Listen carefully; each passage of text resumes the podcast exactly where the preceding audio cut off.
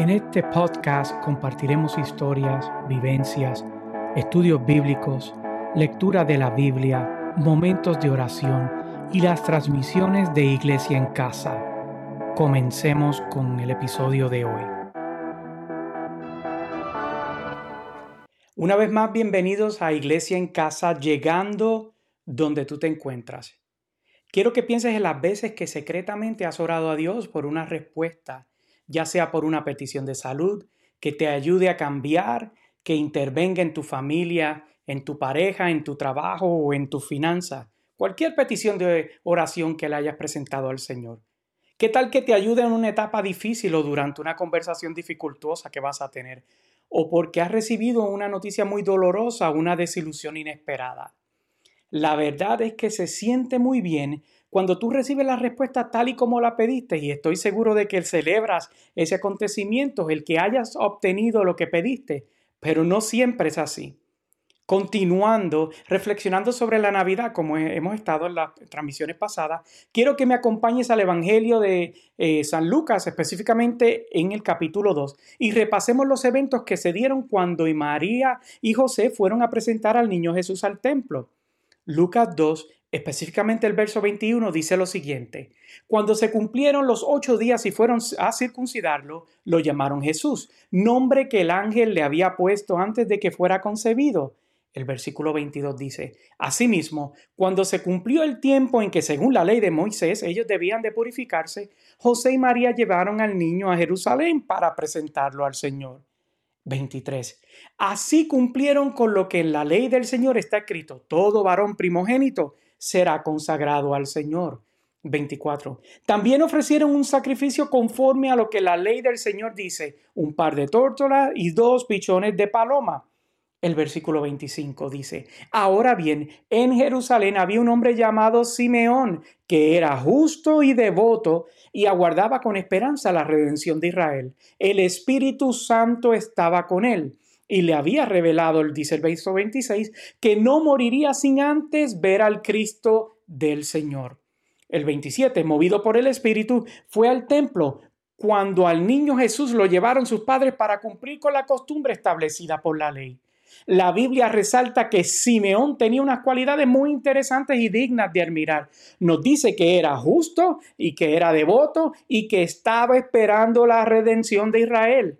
Quiero recordarte el contexto político que Israel estaba viviendo en esa época. La nación se encontraba, se encontraba, debo decir, bajo la servidumbre del imperio romano bajo un imperio donde las prioridades no eran las mismas que la del pueblo de Israel, un, un, imperio que era pagano según ellos, donde aquellos que habían sido llamados y prometidos ser libres vivían bajo la sombra de otra nación. Estaban desesperados porque se cumpliera la promesa de Dios a volver a ser libres. Sabían que vendría un Salvador o un Redentor, pero pues estaba profetizado. Lo que no sabían era en el cuándo. Te pregunto, ¿has recibido alguna promesa de que estás esperando ansiosamente y deseosamente que se cumpla en tu vida?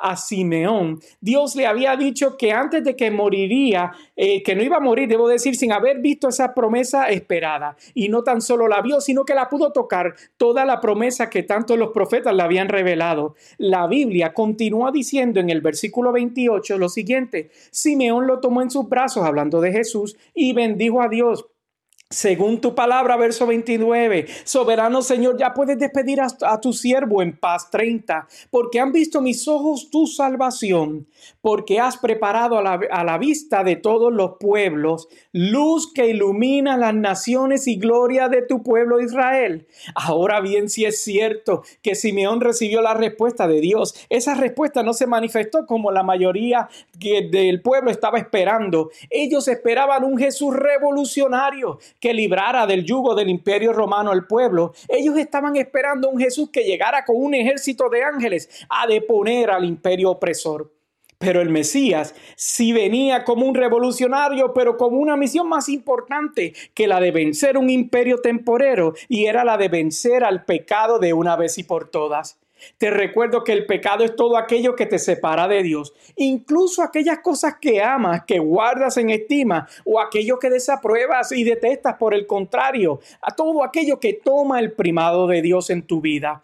Todo aquello que, aunque parezca bueno o malo, usurpe el lugar de Dios, es pecado. El apóstol Pablo nos habla sobre una petición que le hizo a Dios en tres ocasiones, sobre algo que él mismo llamó un mensajero de Satanás, que no hacía otra cosa que atormentarlo. Uy, se me enredó la lengua. La respuesta recibida de parte de Dios las encontramos, la encontramos en 2 de Corintios 9, cuando el apóstol escribe, pero él me dijo, te basta mi gracia, pues mi poder se perfecciona en la debilidad. Por lo tanto, gustosamente haré más bien alarde de mis debilidades para que permanezca sobre mí el poder de Cristo. Pablo le decía a Dios, quítame este ataque del mismo infierno. Y la respuesta de Dios siempre fue, no es necesario. Aún con esa espina del infierno, yo soy suficiente. Pero Pablo no fue el único que le oró a Dios para que cambiara lo que estaba viviendo. Jesús también lo hizo. En Mateo 26, 39 nos dice lo siguiente sobre Jesús. Yendo un poco más allá, se postró sobre su rostro y oró, Padre mío, si es posible, no me hagas beber de este trago amargo, por, pero que no sea lo que yo quiero, sino lo que tú, lo que quieras tú. Tú y yo sabemos que bebió de ese trago amargo por amor a nosotros, para vencer el pecado. Por lo tanto, Jesús vino a vencer todo aquello que te separa de Dios. Haz un inventario de todo aquello que tú sabes que te, separa de Dios en tu vida. No hay nadie que te conozca mejor que tú mismo. A cada una de esas cosas que piensas, que vives o es que experimentas, el que conquistó por amor a ti te va a dar la salida. Pues para que puedas cambiar, para que puedas vencer, para que puedas ser libre, Él se hace presente en tu vida. Y yo te recuerdo que hoy Él te está tocando tu puerta y te está diciendo aquellas cosas que necesitas cambiar, yo puedo ayudarte a cambiar. También te estoy diciendo que hay momentos que nosotros le oramos al Señor de cierta manera, esperando la salida de, nuestra, de nuestros problemas, tribulaciones o nuestras necesidades. Y por el, por el contrario, la salida llega de una manera no esperada ni como te lo imaginas. Es como si Dios estuviese interesado en traer una lección de vida a que nos recuerda que Él está en control, que Él está en control de todos los detalles de nuestra vida, porque a nosotros, como digo anteriormente, he dicho en muchas ocasiones, a nosotros las cosas nos pueden sorprender, pero a Dios nunca, nunca, nunca nada le sorprenderá.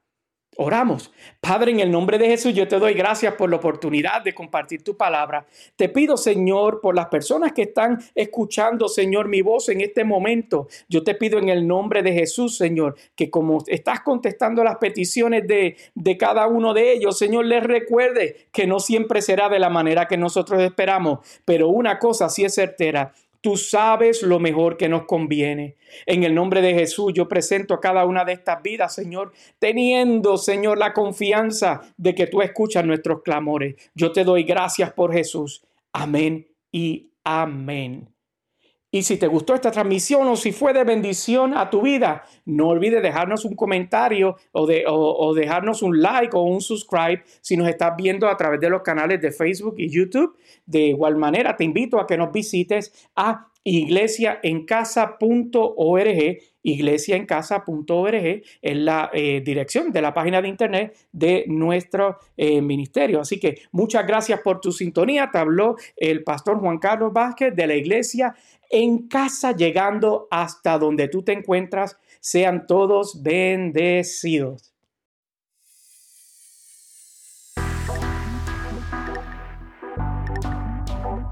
Hasta una próxima transmisión.